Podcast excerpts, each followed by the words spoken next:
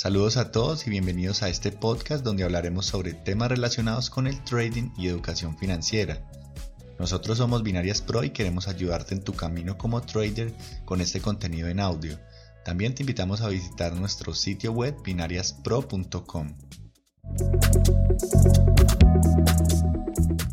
Hola traders, bienvenidos a este nuevo episodio de nuestro podcast. En esta ocasión queremos hablarles un poco sobre los conocidos mercados alternos de fin de semana o también conocidos como mercados OTC, los cuales funcionan normalmente cuando las grandes bolsas están cerradas. Mercado OTC, o también conocidos como mercados extrabursátiles, están compuestos por una red electrónica donde las dos partes intercambian contratos financieros similares al mercado Forex.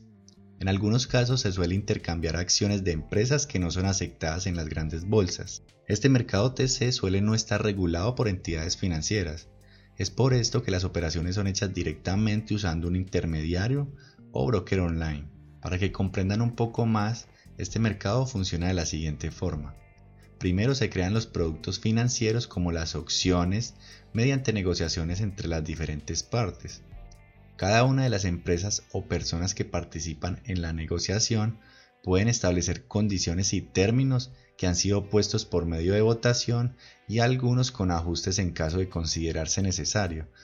Estas operaciones de mercado OTC son muy frecuentes en mercados como divisas, acciones, futuros, etc., aunque en algunos casos se hacen negociaciones con instrumentos de renta fija o renta variable, conocidos también como contratos no estandarizados. Estos mercados se están haciendo cada vez más conocidos con la era de la informática y se pueden encontrar en muchos brokers online. Si desean operar este tipo de activos, no olviden que son mercados igual de riesgosos y que por ello se debe seguir igualmente todas las medidas, llevar un plan de trading y una gestión de capital adecuada. Y pese a que todos estos mercados no se ven afectados por noticias financieras, recuerden que también pueden ser manipulados por los mismos brokers. Así que elijan muy bien en qué broker van a invertir para que no pongan ese dinero en riesgo.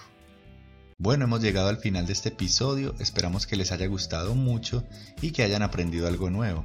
No olviden seguirnos en nuestras redes sociales, en Instagram y en YouTube nos encuentran como Binarias Pro.